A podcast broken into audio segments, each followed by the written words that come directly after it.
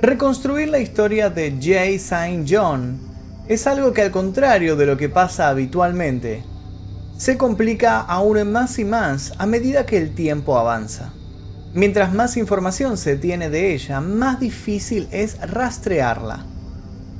Cuando sus videos dejaron de subirse, Jay abandonó la pantalla para entrar en un nuevo nivel de exposición, el del inconsciente colectivo. Todos los que crecieron con Internet la han visto alguna vez. Y hoy, a más de una década de su momento de fama, algunos todavía la siguen viendo en sus pesadillas.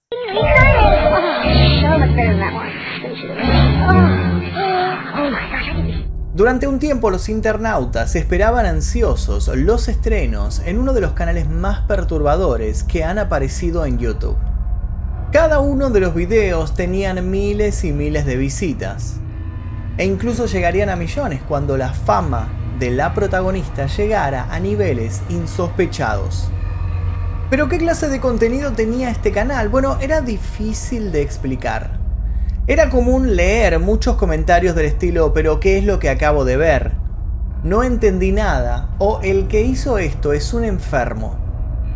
Y mientras tanto, mientras los indignados y la gente enojada se hacía leer en las redes, también se alzaban los fanáticos defendiendo estos videos y diciendo que eran una completa obra de arte.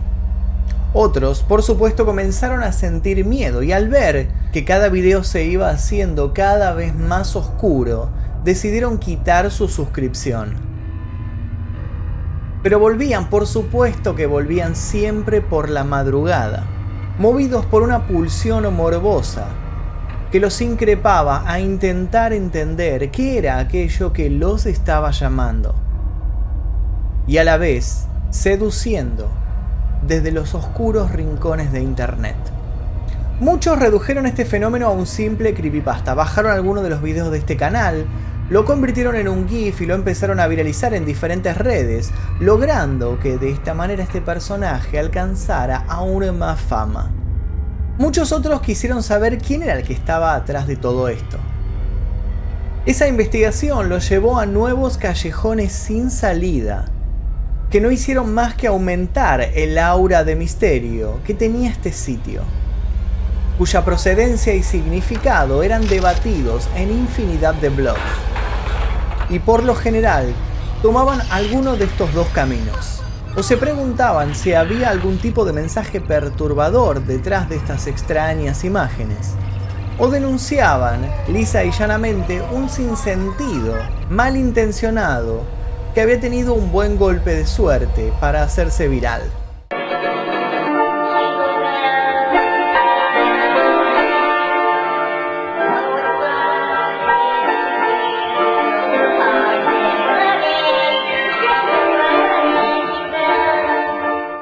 Tanto, solamente para no entrar en extensos análisis, podemos decir que lo que había en este canal era extraño, pero a la vez era muy adictivo. El nombre del canal era Elastic, Spastic, Plastic, Fantastic. Y la extraña estrella era Jay St. John. En la página web oficial de Jane St. John, una página que ya no existe, ella al definirse a sí misma dice que su historia es corta pero larga. Se autodefine como una modelo, una actriz, una maga, una cantante y como la poseedora del récord mundial por tener la mayor cantidad de problemas. Si nos adentramos en su historia quizá no nos quede más remedio que darle la razón. La historia de Jane se formuló gracias a sus propios relatos y a muchas interpretaciones que fans hicieron de sus videos. Y por supuesto, no es una historia muy feliz. Jay era un artista con un brillante futuro por delante. Comerciales, pasarelas y marcas se empezaban a percatar de su naciente imagen, una imagen que lograba dejar a todos impactados. Jay no pasaba desapercibida. Fuera donde fuera todos quedaban impactados por lo que irradiaba, por su inusitada belleza, por su carisma. Tenía una personalidad fuerte que le había servido de atajo para llegar sin tardanzas a los lugares indicados, en los momentos indicados. Todos se sentían bien con su presencia, todos deseaban estar a su lado, acompañarla, sentirse parte de su vida.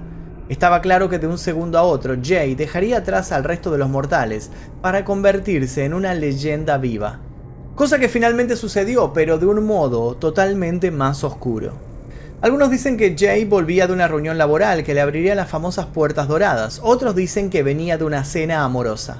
Para algunos la realidad es que esta fatídica noche deambulaba sola y feliz por la ciudad, disfrutando del viento en la cara, agradecida por su fortuna mientras soñaba con todo lo que iba a sucederle.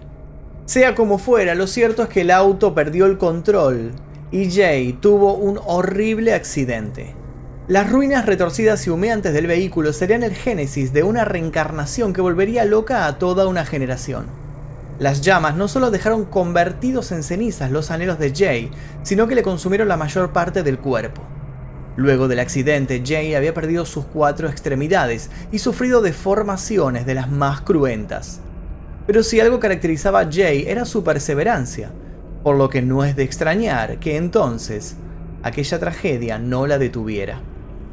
Con afán de mostrar lo que había ocurrido y con ánimos de recuperar el tiempo perdido que había pasado en dolorosas sesiones hospitalarias, Jay decidió armarse un canal para mostrar su vida, atiborrada de joyas, en una silla de ruedas, con una máscara y una bata que le cubría todo excepto sus brazos de marioneta y sus piernas de maniquí. Sus desventuras la mostraban intentando siempre lograr su meta de convertirse en una persona famosa, cosa que empezó a ocurrir mientras sus diarios visuales se empezaron a volver más y más intrincados. Mes a mes, la cordura de Jay se desvanecía, e irónicamente su descenso a la locura la llevó a ese lugar que tanto anhelaba. El canal Elastic Spastic Plastic Fantastic se creó el 30 de agosto de 2006 y en él se subieron los 56 videos de Jay entre 2006 y 2007 fue descontinuado y cancelado el 22 de diciembre de 2017. ¿Qué más sabemos de Jay? Algunas cosas. Sabemos, por ejemplo, que hacía sus cosas de las manos, que eran el latiguillo tras el cual se ponía a mover frenéticamente sus prótesis superiores. Del mismo modo que decía tener el síndrome de las piernas inquietas, lo que era representado por sus prótesis inferiores moviéndose en espasmos.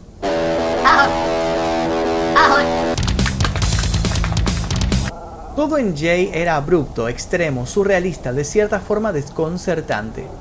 Sabemos también que casi tan famosa como ella era su amada muñeca Kiki, que tenía el rostro quemado. Sabemos que sus videos estaban llenos de momentos donde todo parecía convertirse en un laberinto de absurdos. Los sonidos aumentaban su intensidad, se lupeaban, se pisaban. Las imágenes empezaban a distorsionarse o adquirían colores intensos. Los planos y la edición eran disruptivos. Todo estaba puesto en función de crear incomodidad, algo que se lograba con una efectividad asombrosa. Pero entonces, ¿en qué residía su creciente cantidad de suscriptores? ¿Jay acaso había logrado crear un culto a la incomodidad en sí misma? ¿Había llevado al extremo el movimiento del video maldito o artístico para convertirlo en una fuente inagotable de likes? No, había algo más. Pero antes de hablar de eso, hay que aclarar una cosa.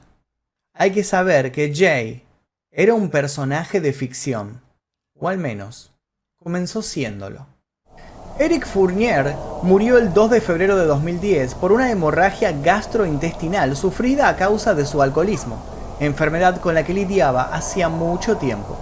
Tenía tan solo 42 años Faust había sido su socio en sus últimos 14 meses de vida y se dio cuenta que era poco lo que sabía de Eric, así que en un arrebato abrió un foro para contactar con otras personas que también se habían relacionado con él.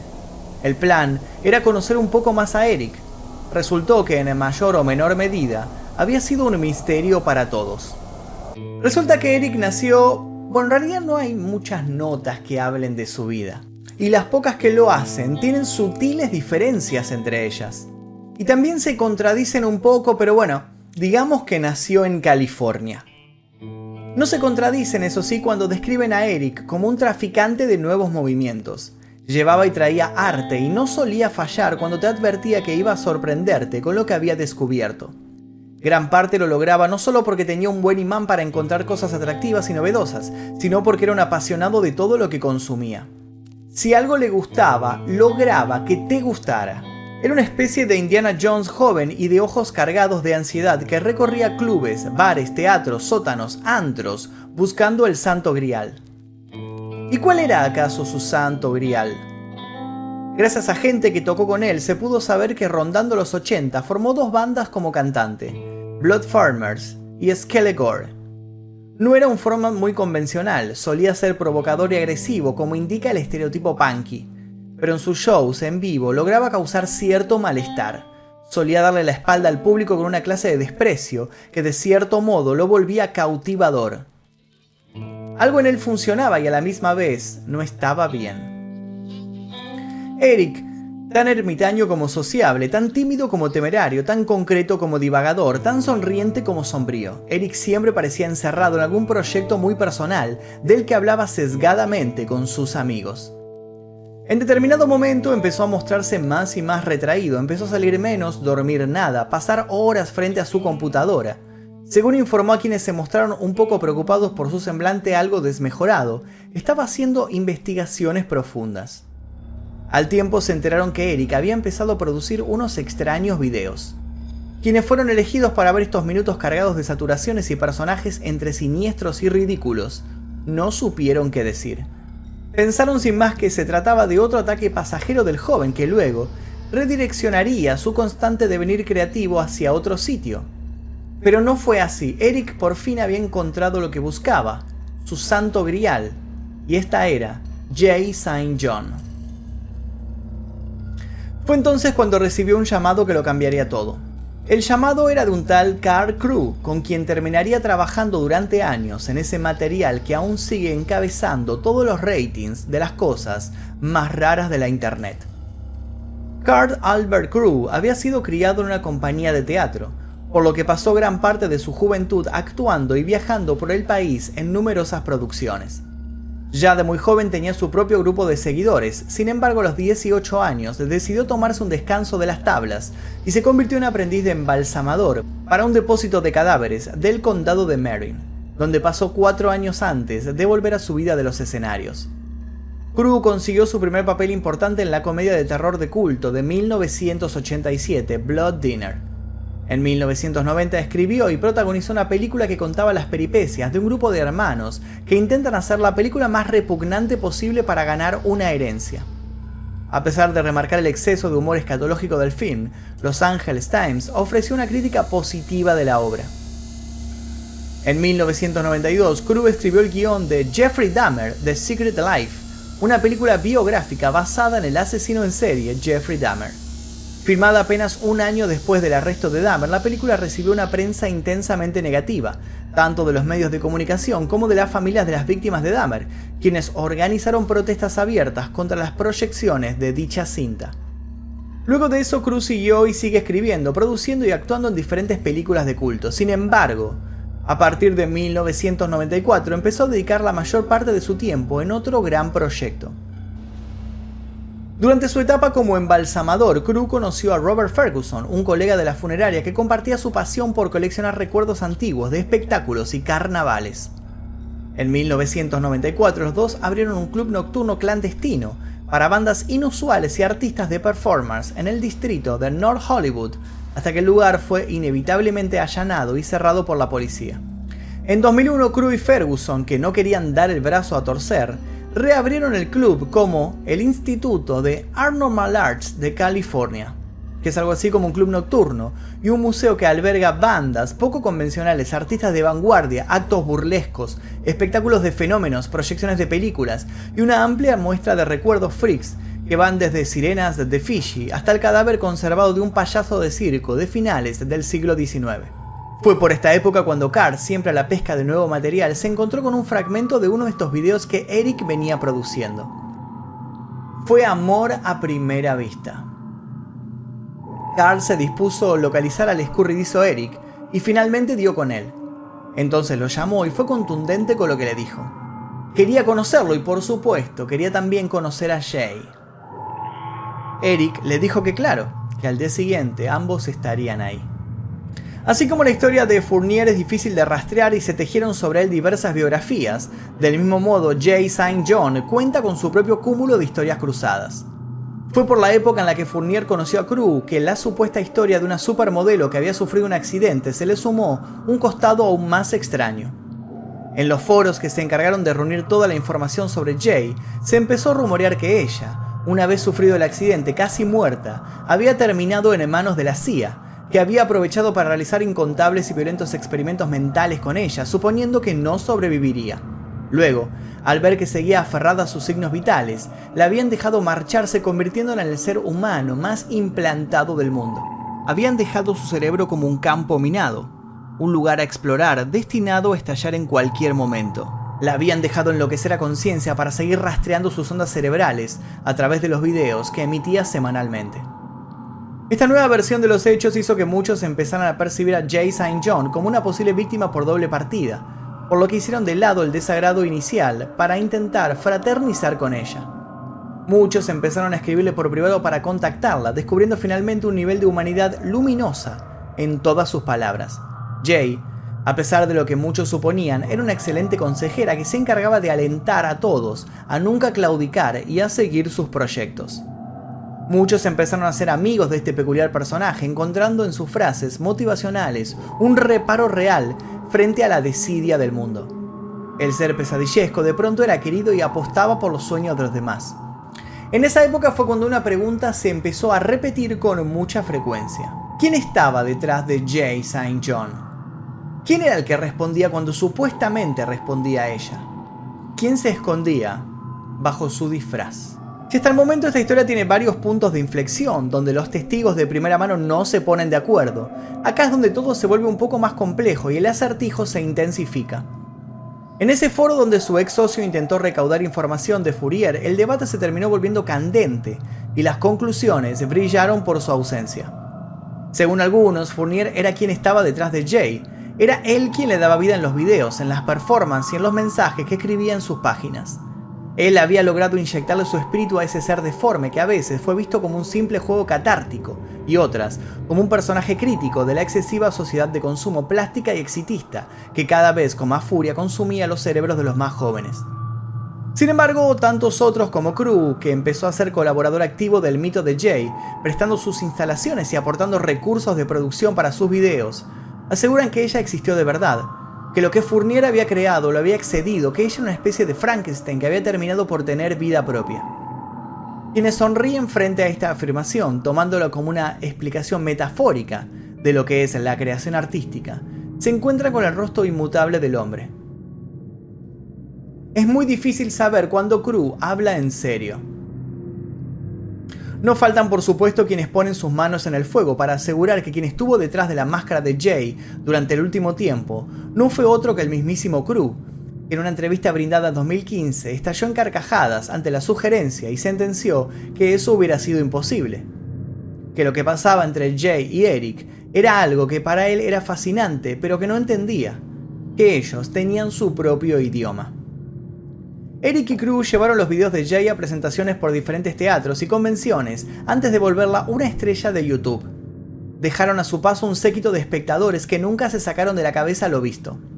Tal es el caso del cineasta Larry Whistle, que en 2016 presentó el documental Eric and Jay con intenciones de que Eric, a quien considera un innovador, obtuviera un reconocimiento popular más amplio. Whistle describe el trabajo de Fournier como un arte maximalista, algo tangencialmente opuesto a la simplicidad y pretensión del elitismo convencional. Para él, Jane, mutilada y en silla de ruedas, representa la libertad creativa de un modo que ningún otro personaje pudo conseguir aún con todas sus extremidades en buen estado.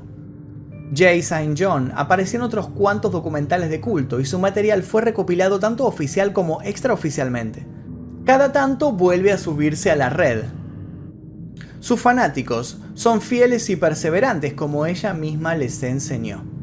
Hoy en día hay quienes siguen tratando de rastrear datos sobre Eric, desaparecido tan prematuramente de la vida artística.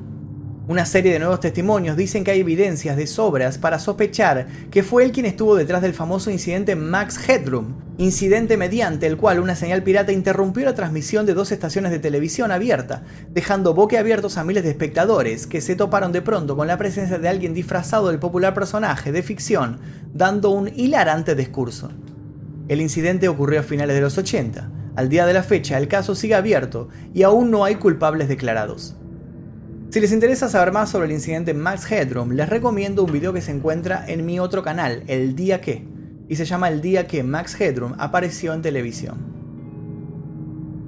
Así como existe el prototipo de alguien que es considerado un ciudadano ejemplar, pero que esconde en su interior a un ser horrible, Jay, por el contrario, en apariencia grotesca y tétrica, demostró tener un nivel de empatía que logró conmover a quienes rompieron el tabú de comunicarse con ella. Crew asegura que si bien Eric está muerto, Jay aún tiene mucho que decir. Según él, miembros de organismos de seguridad la tienen escondida para protegerla. Su entorno y quienes dicen haber conocido a Eric escuchan estas declaraciones con cierta desconfianza. Todos saben que Krug es el sobrino nieto de Gerald Jerry Krug, que fue el hombre que supuestamente descubrió e hizo moldes de yeso de huellas grandes e inusuales en el área del condado de Del Norte, California, en 1958, dando vida al rumor del pie grande, o sea, un posible gran farsante. ¿Acaso Carl también es un oportunista que busca explotar a la figura de Jay? ¿O será cierto eso que dicen que Jay tenía tanto de Eric como de Carl? ¿Fue Carr acaso su padre no reconocido? ¿Y qué hay de esa sospecha que los más extremos sostienen y que dicen que incluso Eric nunca existió y que fue un invento de Carr? Se trata todo de un juego de mamushkas creados por un excéntrico artista que inventó a un creador con un final trágico para su trágica creación y así lograr un mito más y más efectivo. ¿Quién es quién en la historia de James y John? Es un enigma que se llena cada vez más de humo, como el humo que hubo ese día tan especial. El día que ocurrió ese terrible accidente automovilístico que ya no sabemos si fue real o no. Los límites de la realidad y la ficción se siguen confundiendo. Y cuando ya no podamos decidir si Jay fue inventada o no, si fue descubierta o si fue rescatada, ella va a estar de vuelta entre nosotros con sus movimientos espasmódicos, sus crípticas frases, sus hipnóticos bailes, y su, por supuesto, oscuro optimismo. Y hasta aquí la historia de Jay St. John, un misterio de internet, un personaje que levantó un montón de teorías a su alrededor y como pueden ver es una historia bastante extraña. Este es un video diferente, espero que les haya interesado, si les gustó este tipo de video les pido por favor que dejen su like, se suscriban si es que todavía no lo hicieron y también dejen un comentario aquí debajo. Les dejo un par de recomendaciones de videos si quieren ver otros misterios de internet, como por ejemplo el de Obedece a la Morsa, se los dejo por aquí. Mi nombre es Magnum Mephisto, nosotros nos veremos seguramente en el próximo video. Adiós.